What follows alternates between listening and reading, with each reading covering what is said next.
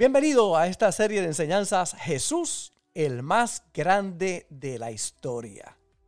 No hay un personaje más grande, más importante, más influyente, el maestro de maestros y sobre todo el Dios que se hizo hombre. De nuestro Señor Jesús podemos nosotros comprender que Él fue el que dividió la historia de la humanidad, el antes de Cristo y el después de Cristo. Ha sido el personaje más estudiado por más de 20 siglos y la figura más importante de la historia humana.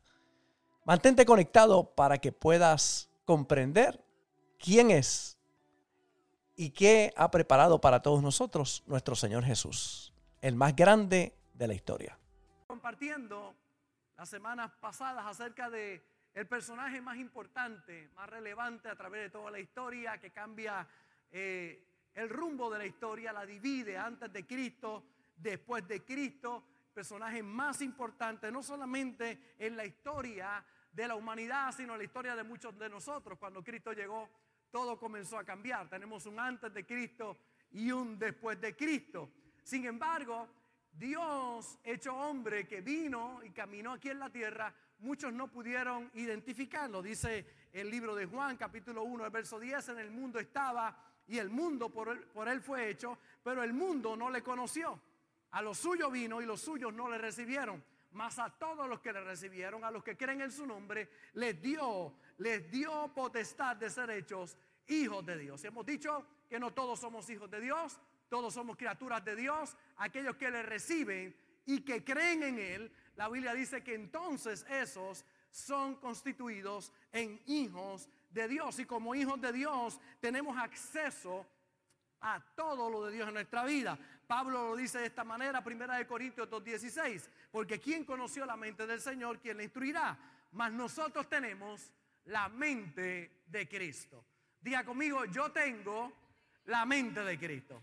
Yo no solamente tengo a Cristo dentro de mí, sino que tengo la mente de Cristo la mente de Cristo. Y hemos estado profundizando acerca de lo que significa tener la mente de Cristo, los pensamientos del cielo. El profeta Isaías lo dice de esta manera, mis pensamientos no son vuestros pensamientos ni vuestros caminos, mis caminos, Dios Jehová.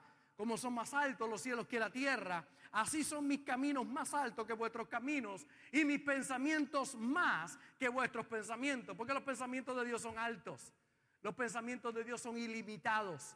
Los pensamientos de Dios son poderosos.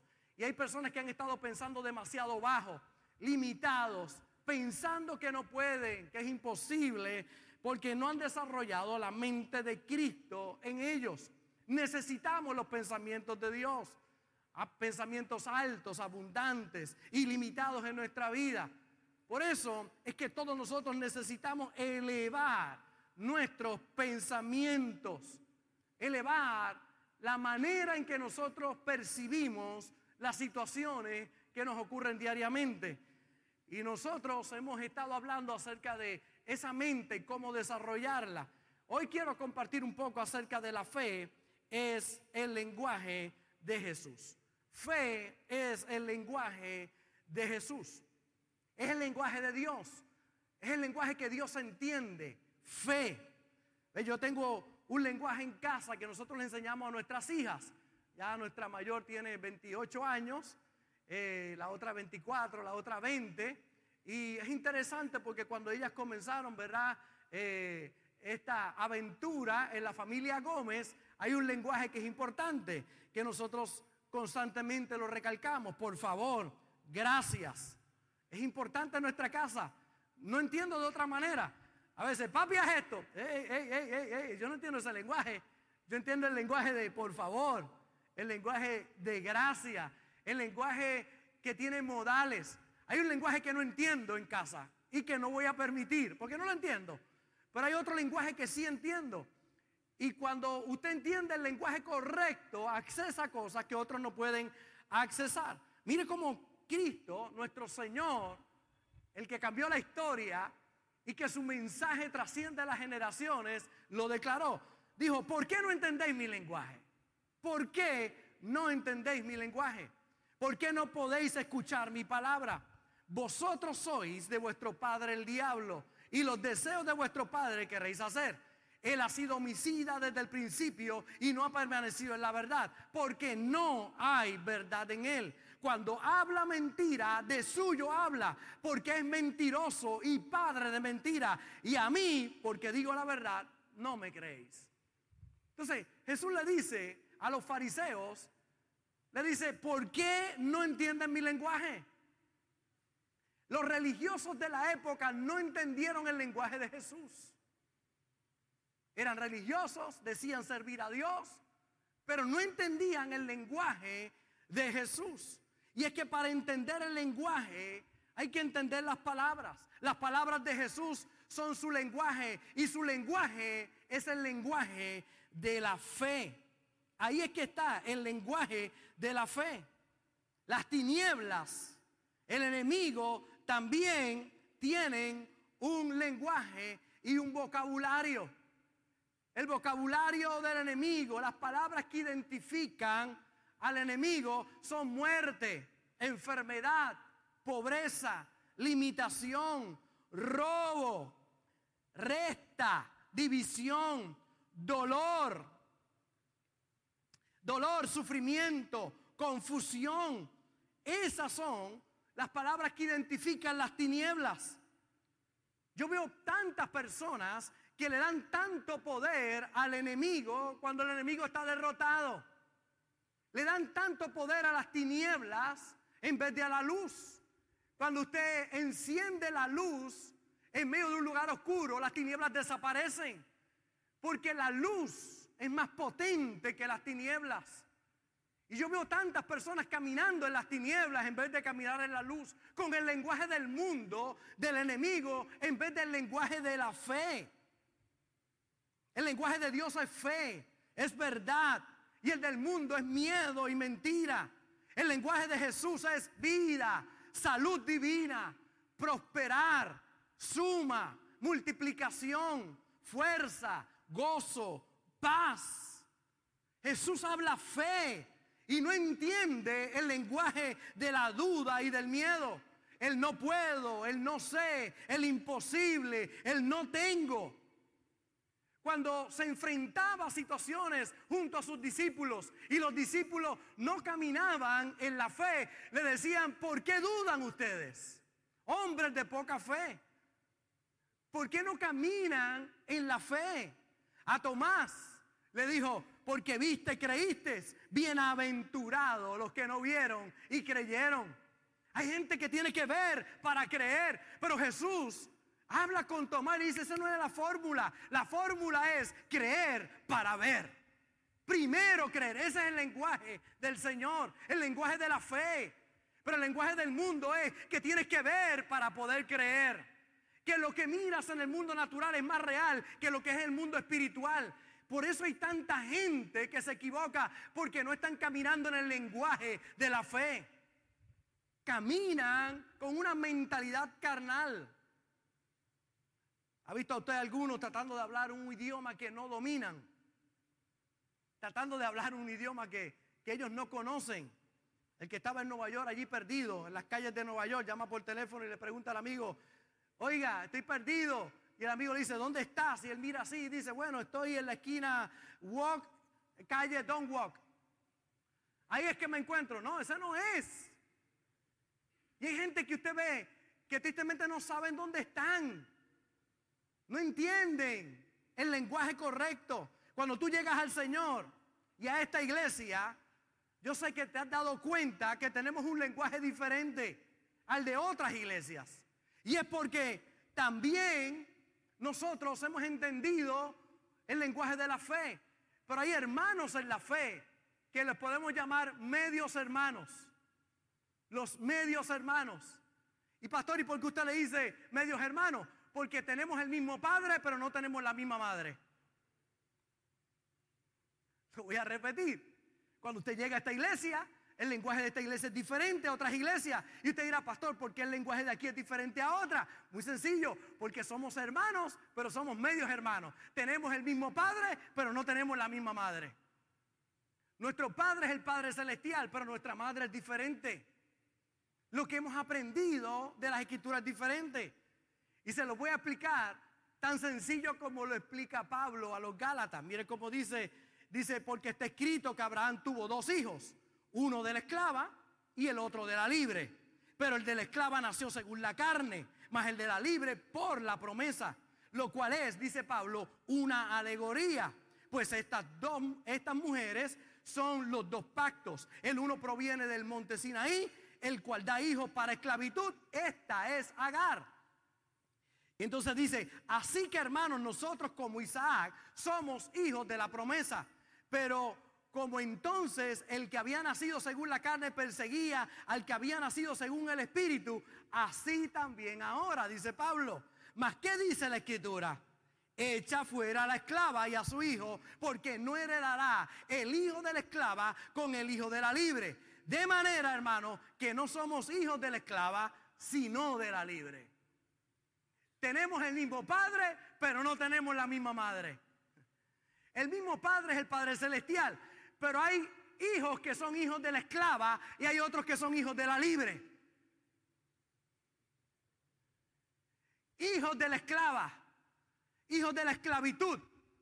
Pero otros nacimos del vientre de una madre libre, de una madre que no es esclava. Entonces somos hermanos, sí, pero somos medios hermanos.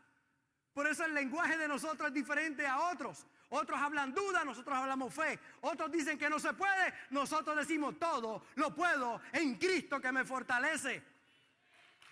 Lo vemos diferente, pero tiene que ver por la madre. Algunos fueron paridos por la esclava y otros fuimos paridos por la libre. Por aquella que tiene libertad en su espíritu. Nosotros somos hijos de la libre, no de la esclava. Tenemos un mismo padre, pero no la misma madre. Somos de fe. Y hay personas que no entienden tu lenguaje porque se criaron con la esclava. Por eso usted ve a otros cristianos y te dice, ¿por qué piensa así este cristiano? ¿Por qué piensa que todo se va a acabar, que todo es un desastre, que, todo, va a faltar la comida, que, que, todo va a estar mal? ¿Y por qué hay otros que dicen, vamos para adelante, Dios está con nosotros? Si Dios con nosotros, ¿quién contra nosotros? Adiós, pero, pero somos cristianos todos. Sí, somos cristianos. Lo que pasa es que hay algunos que son hijos de la esclava y otros son hijos de la libre. Somos medios hermanos. Entonces cuando nuestros medios hermanos nos ven hablando de libertad, de bendición, de prosperidad, de abundancia, de echar para adelante, dicen, no, esclavitud, dolor, amargura, tribulación. Pero ¿por qué, pastor? Bueno, porque son hijos de la esclava. Y Pablo dice, esto es una alegoría, pasa ahora igual. Igual pasa ahora. Hay algunos que creemos en el sacrificio de Cristo en la cruz del Calvario. Él vino para perdonar tus pecados, para sanar tu cuerpo y para prosperar y bendecir tu vida. Y yo lo creo con todo mi corazón. No es compatible estar medio bien. O usted está bien, usted está mal, porque cuando uno está en cinta, no está medio en cinta. Usted está en cinta completa o no está. Yo miré a Jessie ahorita y fui a saludarla y golpeé a Elías. Es que esa pipa está grande, ¿verdad? Elías está allá adentro. Ella no está medio en cinta, ella está en cinta completa. Y eso no se queda así, eso se hincha. Y sigue creciendo. Entonces yo veo, hay medios cristianos por ahí. Sí, yo quiero que Cristo todo lo puede, pero esto está difícil. está. Oye, pero ¿o crees o no crees? ¿O usas tu fe o no la usas? Mire el lenguaje de Dios. Isaías capítulo 48, verso 3. Lo que pasó, ya antes lo dije, y de mi boca salió. Lo publiqué, lo hice pronto y fue realidad. Ese es el mensaje de fe. Ese es el mensaje de fe. Lo que pasó, ya antes lo dije. Los de fe hablamos antes de que las cosas pasen, porque cuando pasan es fácil.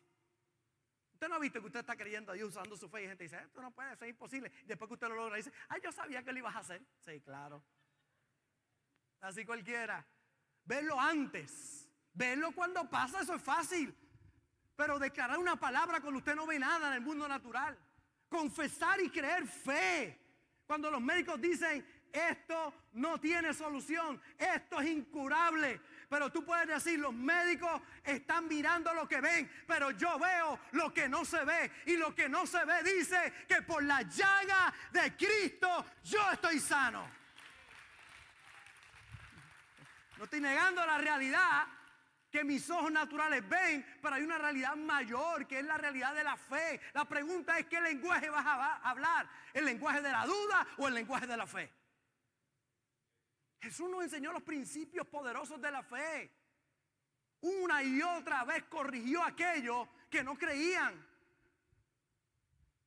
Le dijo, dale de vosotros de comer a toda la gente. Señor, ahí salió, salió Judas con la calculadora seguida. Con la a calcular. le dijo, mira, 300 denarios no daría para darle comer a toda esta gente. Él sacó la calculadora y Jesús le dijo, dale vosotros de comer. Darle vosotros de comer. No se puede, imposible. ¿Qué tiene? Hay un niñito, tiene cinco panes y dos peces, pero ¿qué es eso para tanta gente? Óyeme, ese es el lenguaje de la duda. Pero el lenguaje de la fe dice, pues dame lo que tiene, lo tomó, lo alzó al cielo, dio gracias y lo multiplicó. Ese es el Dios de la fe. A ese es el que tenemos que imitar. No a los que dicen que no se puede, sino al que me dijo que en Él yo todo lo puedo lenguaje de la fe. Es el lenguaje de Jesús, el lenguaje de Dios. Te vas a oír raro a los oídos de aquellos que no entienden este lenguaje. Te vas a oír raro a los oídos de nuestros medios hermanos. Tienen el mismo padre, pero no tienen la misma madre. Y cuando tú dices, voy para adelante, eh, ah, lo que viene, la gran tribulación, el anticristo, eh, esto se va a hundir, esto va para lo peor. Mire, la Biblia dice que Jesucristo viene por una iglesia gloriosa. Una iglesia gloriosa. Gloriosa. Diga conmigo, gloriosa. No chavá, no hundida. Esto no lo gana el enemigo. Esto lo gana Dios. Dios es el ganador sobre todo.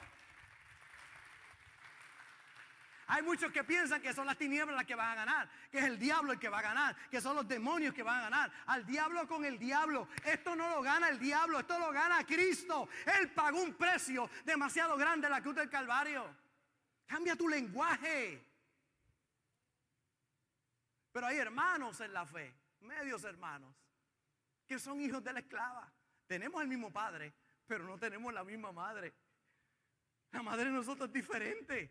La madre de nosotros nos enseñó fe. Venimos de Sara de aquella que le decían que era estéril, que no podía tener baby, que era imposible, que no solamente ya era estéril, sino que ahora había pasado la edad, ya ya no tenía, no le venía la regla, ya ya no tenía menstruación, era imposible, había pasado el tiempo de que ella pudiera tener naturalmente. De ahí es que venimos nosotros, de una mujer que creyó aun cuando todo parecía imposible.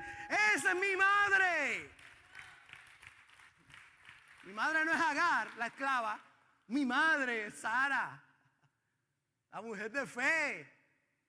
Por eso los de, los de Ismael lo ven diferente a los de Isaac. Lo ven diferente. Venimos de madres diferentes. Por eso no te frustres cuando venga un cristiano por ahí a decirte, ¿y qué lenguaje es ese? ¿Dónde tú estás? En esa iglesia de, de fe. ¿A qué iglesia tú vas? Esa que dice que para adelante, que va. No, abajo tenemos que estar. Chavadito, chavadito, casi podrito. Ahí es que tiene que estar. No, no, no, no, no tengas problema con ellos. Es que no tiene la misma madre que tú. Tu madre es diferente. Tu madre te dijo que tú puedes, que vas para adelante. Que Cristo es el ganador. Por su llaga yo estoy sano. A algunos les suena extraño tristemente porque no tienen la misma madre. Necesitan la mente de Cristo en ellos. Mire cómo dice Segunda de Reyes 4:16, a veces la palabra es tan poderosa que parece una burla. Y él le dijo, esta mujer no podía tener baby si el profeta llega a la casa y le dice a su ayudante, oye, ¿qué podemos hacer por ella? No, ella es una mujer próspera, está bendecida, tiene buenos contactos, está todo bien, pero no tiene baby. Y el profeta, mire lo que le dice el profeta a esta mujer. Él le dijo, el año que viene, por este tiempo, abrazarás un hijo. Y ella dijo, no, Señor mío, varón de Dios, no hagas burla de tu sierva. El profeta le dijo, de aquí a un año abrazarás un hijo. De aquí un año abrazarás un hijo. Y ella dijo, no te burles de mí. Porque a veces la palabra de fe parece una burla. A veces la palabra de fe parece imposible. Pero qué interesante que pasó un año y al año aquella mujer abrazaba a una criatura, criatura y yo vengo hoy a decirte una palabra que viene del cielo. Hay personas que han estado creyendo por algo con todo su corazón, pero apunta la fecha de hoy. De aquí a 365 días abrazarás tu milagro. Abrazarás tu milagro. Yo no lo creo, pastor. Pues tú no lo vas a abrazar, tranquilo. Pero hay alguien que me está viendo. Hay alguien que está aquí en este auditorio que está diciendo, eso es para mí. Eso es mío. Yo lo creo. De aquí un año yo voy a ver la grandeza de Dios en mi vida. Tienes que sacar la esclava de tu vida. Tienes que sacar la esclava. Tienes que sacar esos pensamientos que te limitan que no te dejan soñar y creer. Pastor, ¿y usted cree que Dios quiere hacerlo conmigo? Claro, Dios no hace acepción de personas. La misma sangre que me lavó a mí, te lavó a ti también. El mismo poder que levantó a Cristo de entre los muertos habita dentro de ti. Ese espíritu está dentro de ti. Pero es tan poderosa la palabra que a veces parece una burla. Y hay gente que lo que tiene es una mentalidad de esclavitud. Y cuando tú le hablas de fe y vas para adelante, dicen, no, no, no se puede, imposible, no se puede lograr. Óigame, cuando alguien le diga a usted que usted no puede, no es porque usted no puede, es porque él no puede. Entiéndalo. No lo coja personal. Es que como él ve que no puede, pues te dice a ti que tú no puedes. Pero yo vengo a decirte, tú no tienes que creerle lo que te dice esa persona. Cree lo que dijo Dios a favor tuyo. Cualquiera que dijera este monte, quítate y échate a lo profundo de la mar y no dudar en su corazón. Lo que diga, lo que diga será hecho. ¿A quién le vas a creer? ¿A la gente que dice que no se puede o al Dios que te ha dicho que tú puedes? ¿A cuál le vas a creer? Echa fuera la esclava. Echa fuera esos pensamientos de esclavitud de tu vida que te tienen limitado, detenido. Comienza a pensar en grande, yo sé, porque yo sé, yo sé lo que es eso. Vengo de un hogar donde no parecía haber futuro, no parecía que había nada. Claro, yo entiendo esa mentalidad. Vicios, había problemas de depresión. Eso es lo que yo veía en mi casa. Sin embargo, salí de esa burbuja Comencé a pensar en grande. Comencé a creer que Dios podía hacer algo con mi vida. Esa es la fe. Yo no sé qué condición estás viviendo en el día de hoy, pero tienes que sacar la esclava de tu vida. Tu madre es la libre. 18 amenes. Todavía me falta gente. Tu madre es la libre. Ya, ya, ya, ya estamos casi llegando. Tu madre es la libre. Yo no la esclava. Yo tengo medios hermanos que los amo, pero es que no tienen la madre que yo tengo. Por eso no lo pueden ver y no lo pueden creer. Por eso me critican.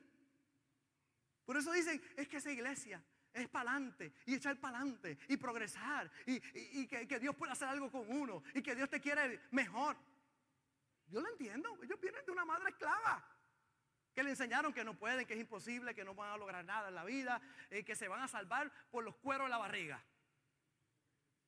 Que se van a salvar pero arrastrados.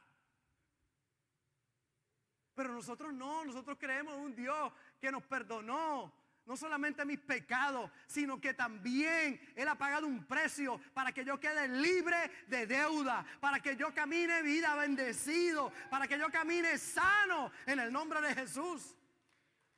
Ese es el lenguaje de fe. Por eso, tranquilo, es que tu madre es diferente. Tu madre es libre.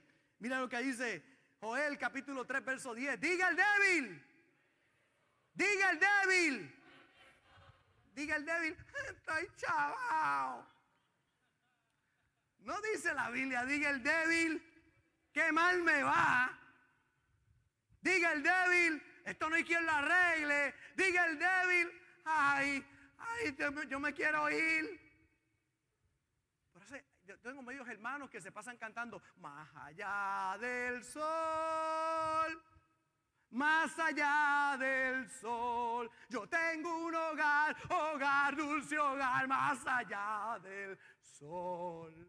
Aunque en esta vida no tengo riqueza, sé que allá en el cielo tengo una mansión. Aunque en esta vida estoy chavadito, sé que allá en el cielo tengo una mansión. Son mis medios hermanos.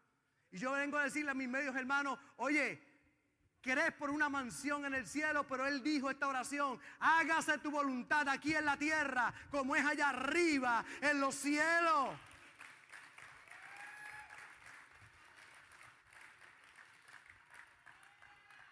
Hay gente que piensa que va a echar para adelante más allá del sol y más allá del sol te va a ir súper bien. Allá todo es perfecto. La palabra de Dios no está hecha para más allá del sol. La palabra de Dios está hecha para más acá del sol, más acá. Acá hay que pagar la hipoteca, acá hay que pagar el carro, acá hay que bregar con la suegra, acá. Allá el cielo es tan grande que la voy a mandar por otra esquina para allá.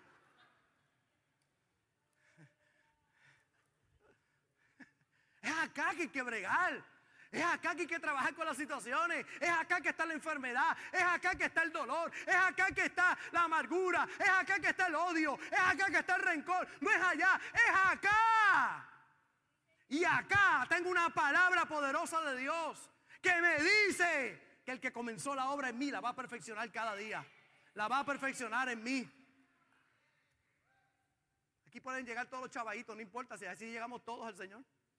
Pero no te vas a quedar chavadito. Dios te va a bendecir. Dios va a abrir puertas para ti. Quizás mis medios hermanos te digan que no. No, tienes que sufrir. Mire, para los gustos están los colores. Tranquilo. Si usted quiere sufrir, tengo buenas iglesias de medios hermanos que te puedo mandar. Para que sufra, santo. Te dejo una sufrida santificada. Pero si tú llegas aquí y estás sufriendo, yo vengo a decirte, Él pagó el precio de tu sufrimiento. Él pagó el precio en la cruz para que tú no sufras. Él tomó todo tu pecado, Él tomó todo tu dolor y lo llevó en la cruz del Calvario. Él pagó el precio por ti en la cruz del Calvario. Y si alguien pagó para que tú vas a pagarlo otra vez, bendito sea el Señor. ¿Y por qué es eso, pastor? Ah, porque ellos son en medios hermanos. Tenemos el mismo Padre, pero no tenemos la misma madre. Sencillo, nuestro lenguaje es diferente. Nos criamos en un hogar que se llama Fuente de Agua Viva de Vega Baja, que aquí nos dieron el biberón, pero ya cuando creces te quitan el biberón porque ya tú puedes comer por ti mismo, porque tú vas a progresar, porque Dios tiene un futuro para ti. Y antes viniste para, para que te sirviéramos, pero ahora tú le vas a servir a otro y vas a hacer bendición a la vida de otro. Esa es nuestra casa.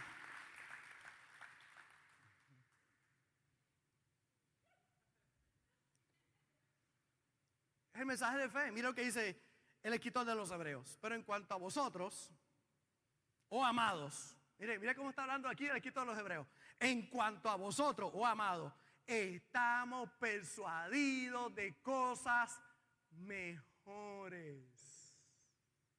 ¿Cuántos están persuadidos de cosas mejores? Vamos, ¿cuántos están persuadidos de cosas mejores? ¿Cuántos creen que vienen cosas mejores? Porque yo tengo medios hermanos que piensan que esto se va a poner peor. Yo tengo medios hermanos que dicen que esto se va a acabar. Yo tengo medios hermanos que dicen, ah, lo que viene ahora es terrible. Y asustan a la gente y le meten miedo a la gente. Y aterrorizan a la gente. Y les hablan del infierno, y les hablan del diablo, y les hablan de todo lo que el diablo está haciendo. En esta iglesia usted no va a oír lo que el diablo está haciendo. En esta iglesia usted va a oír lo que Dios está haciendo. Ay, pastor, ¿y por qué en esta iglesia no hablan del infierno? Sencillo, porque el infierno ya la gente lo conoce, lo vive todos los días. Hogares destruidos, familias destruidas, pobreza, limitación, dolor, muerte, amargura. Ellos conocen el infierno. Lo que necesitan conocer es el cielo. El cielo. Ya el infierno lo conoce si lo viven todos los días. ¿Qué infierno usted le va a dar de la gente si dice yo vivo en él? ¿Qué tiene que enseñar a la gente? En el cielo, que es lo que no conocen. La luz, no las tinieblas. Las tinieblas van a desaparecer cuando llega la luz.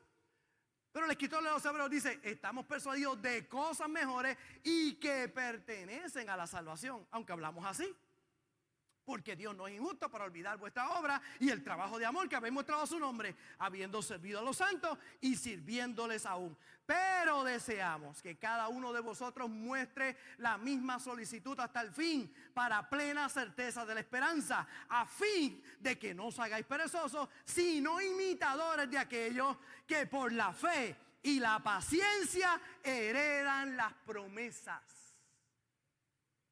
El escritor de los hebreos le habla y le dice, oye, oye, oye, oye, oye, es importante que no te hagas perezoso. Sé imitador de aquellos que por fe y paciencia heredan. Que por fe y paciencia heredan. Ese es el mensaje del Evangelio. Ese es el mensaje de nuestro Cristo, de nuestro Señor, de nuestro Salvador. Heredar con fe y paciencia.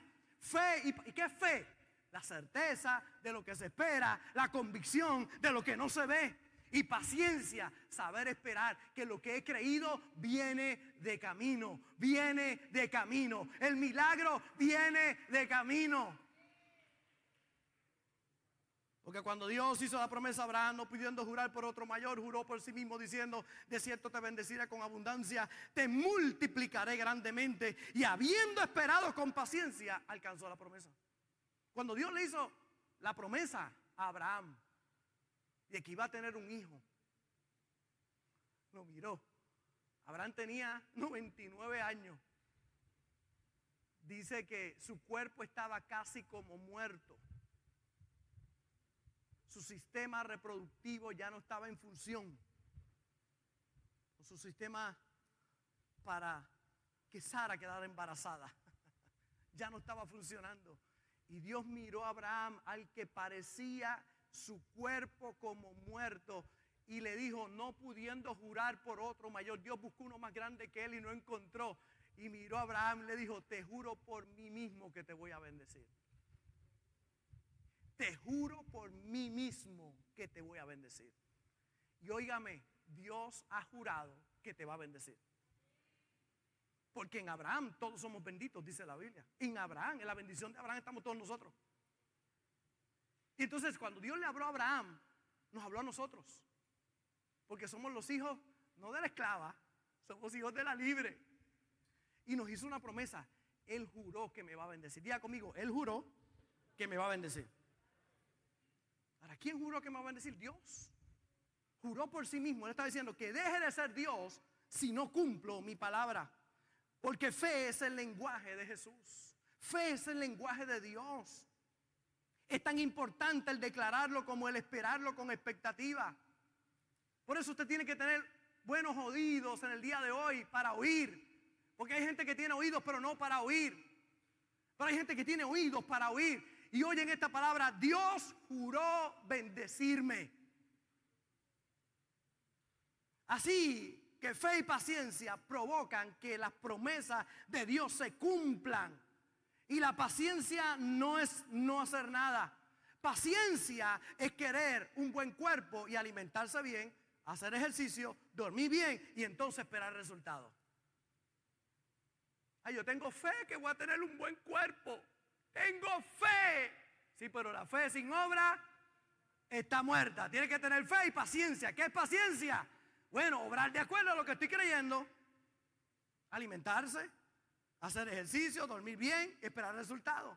Es tomar la palabra de Dios y actuar sobre ella para la salvación de tu familia y de tus amigos. Paciencia es creer que van a ser salvos. Creer lo que dice su palabra, creer en el Señor Jesucristo y será salvo tú y tu casa. Pero no solamente es la fe de que yo voy a creer que ellos van a ser salvos, sino la paciencia es darle testimonio, ser responsable, ser diligente, con buen ánimo, positivo, alegre, bien hablado. Porque hay gente que está creyendo por su familia, pero son unos irresponsables. O sea, tú eres irresponsable y quieres que ellos vengan al Señor. Tienen fe, pero no tienen paciencia. No están obrando de acuerdo a como deberían obrar. No tienen buen ánimo. ¿Quién querrá ir a una iglesia donde tú le dices, esto se va a poner peor, esto va a estar malo, malo, malo, malo? Pues, ¿Para qué voy a la iglesia si ya lo sé? Ya lo saben. Pero cuando vienen aquí, vienen a oír un mensaje de fe diferente. Porque tenemos una madre diferente. Una madre que tiene una promesa. Entonces con paciencia yo puedo esperar que ellos sean salvos. Nosotros nos ganamos a mi viejito, a papito, con buen testimonio. No solamente yo tuve fe de que mi papá iba a recibir a Jesús, sino que le di testimonio de lo que es servir al Señor. Y tuve paciencia esperando a que Él un día llegara a la casa de Dios. Por 10 años fuimos a la iglesia y Él no venía con nosotros. Pero por 10 años le dimos testimonio de lo que Dios puede hacer si le entregas tu vida al Señor. Buen ánimo, buen espíritu. Le hablábamos, oramos por Él.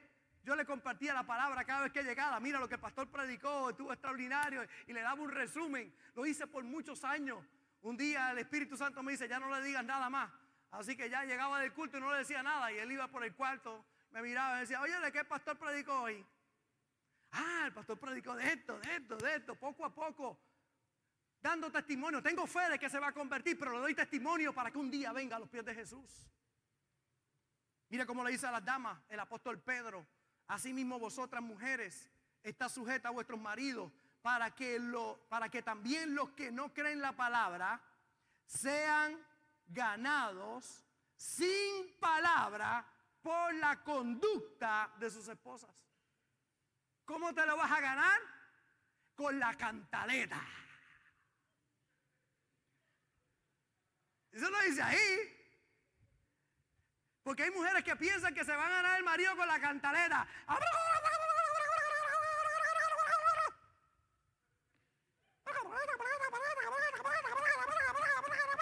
Y el tipo está allá. Ella piensa que con la cantaleta se lo va a ganar. Y Pedro dice, ey, ey, ey, ey, no es con la cantaleta. Hay dos o tres maridos aquí contentos hoy, gracias pastor, siga predicando. Hoy la ofrenda sube de los varones, oye, esto es una cosa tremenda. Eh. ¿Ah? Ese mensaje me gusta, pastor, está bueno, déle para adelante. Sean ganados sin palabra. ¿Cómo ganarte a alguien sin palabra? Pastor, es que yo le he predicado y no viene a la iglesia. Porque, porque, mira, deja de predicarle ya y vive. Muéstrale que es bueno servir al Señor, que es maravilloso, que es la mejor decisión que puedan tomar. La gente no va a hacer lo que tú le digas, la gente va a hacer lo que tú haces.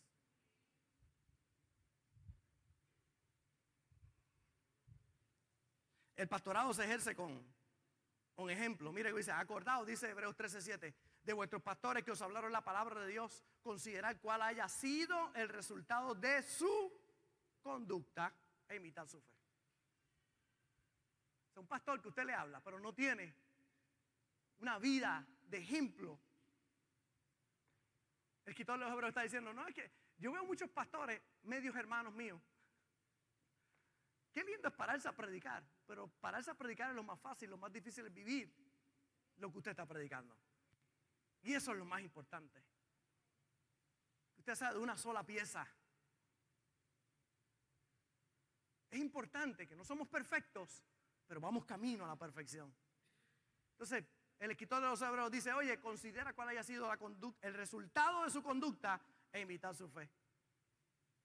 Aquí los que andan conmigo ya tantos años han visto la conducta nuestra, nuestro obrar diario, cómo la iglesia sigue hacia adelante, seguimos y mientras otros dicen no se puede, nosotros decimos podemos en Cristo que nos fortalece, vamos para adelante, no nos quitamos. Puede venir huracán, puede venir caída de gobierno, pueden venir temblores, puede venir pandemia, pero una cosa yo sé, Dios está con nosotros y vamos a pasar al otro lado en victoria en el nombre del Señor. Una palabra de fe que no va acompañada de buena conducta se anula. Paciencia es confesar la palabra, pero dar testimonio. La gente suele ver lo malo que le hacen, pero no suelen ver lo malo que responden cuando alguien le hace algo. Por eso fe y paciencia es confesar que prospero, pero diezmo y ofrendo. Mire cómo dice Malaquía, robará el hombre a Dios. Pues vosotros me habéis robado. Y dijiste, ¿en qué te hemos robado? En vuestros diezmos y ofrendas. Malditos sois con maldición, porque vosotros, la nación toda, me habéis robado. Traed los diezmos al alfolí. Hay alimento en mi casa. Y probadme ahora en esto, dice Jehová de los ejércitos. Si no os abriré las ventanas de los cielos y derramaré sobre vosotros bendición hasta que sobreabunde. Paciencia no es no, hacer nada. Paciencia es declarar una palabra y obrar de acuerdo a esa palabra. Yo creo que Él me prospera, pero presento lo mejor delante de Él y le creo que Él bendice la obra de mis manos. Paciencia es acción. Confieso que tengo buena salud, pero me cuido. Fe y paciencia no es descuidarme y esperar que Dios obre. Fe y paciencia es creer, pero actuar de acuerdo a eso que estoy creyendo. La Biblia mía personal se llama primera, eh, la Biblia de Robert. Miren, primera de Robert el 1.3, mire cómo dice, Dios no cuida descuidos.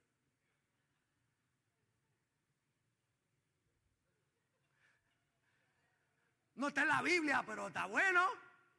Primera de Robert 1.3. Dios no cuida descuido. Pastor, ¿y qué dice Primera de Robert 1.2? Compre la Biblia mía para que usted vea. Amaos a vuestras suegras como Cristo te amó a ti entregó su vida por ti en la cruz del Calvario. Paciencia no es no hacer nada, paciencia es hacer nuestra parte y estar seguro que Dios hará su parte. Ese es el lenguaje de Dios, es lo que Él entiende. Paciencia es acción. Confieso que tengo buena salud, pero me cuido. Fe y paciencia van unidos. Miren, primera de Samuel habla del profeta va hacer los holocaustos para que ganen la guerra. Pero Saúl, el rey, se desespera. Dice, él esperó siete días conforme al plazo de Samuel había dicho, pero Samuel no venía a Gilgal y el pueblo se desertaba. Entonces dijo Saúl, tráeme el holocausto y ofrendas de paz. Y él le ofreció el holocausto. Y cuando él acababa de ofrecer el holocausto, aquí que Samuel venía y Saúl salió a recibirle para saludarle. Entonces Samuel dijo, ¿qué has hecho?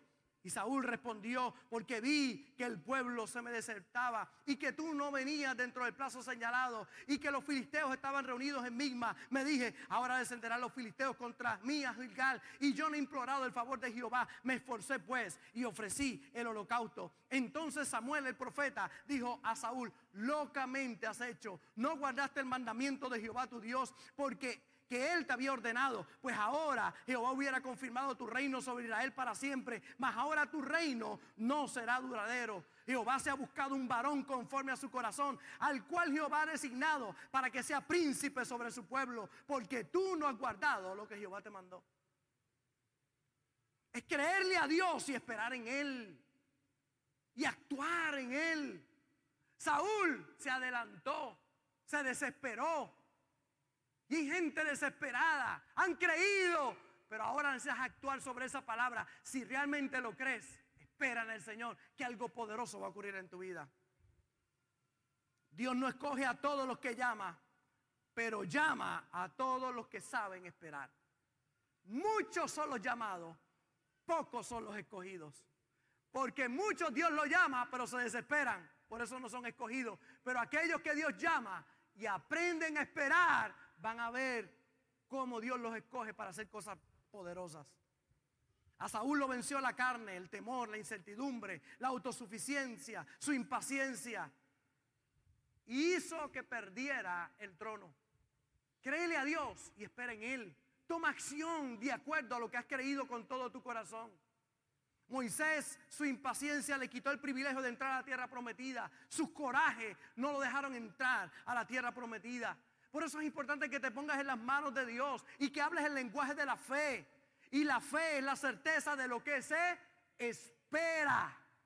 Tengo fe y espero. Tengo paciencia. Viene el resultado de camino. Espera en Dios. Salmo 40, pacientemente esperé a Jehová, se inclinó a mí, oyó mi clamor me hizo sacar del pozo de la desesperación, del lodo cenagoso. Día conmigo, lodo cenagoso. Puso mis pies sobre peña y enderezó mis pasos.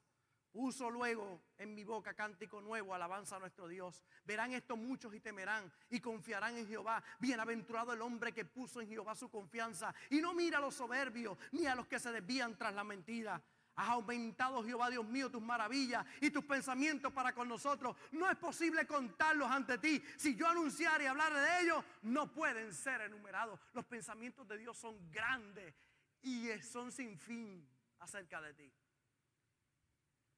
Fe es el lenguaje de Jesús.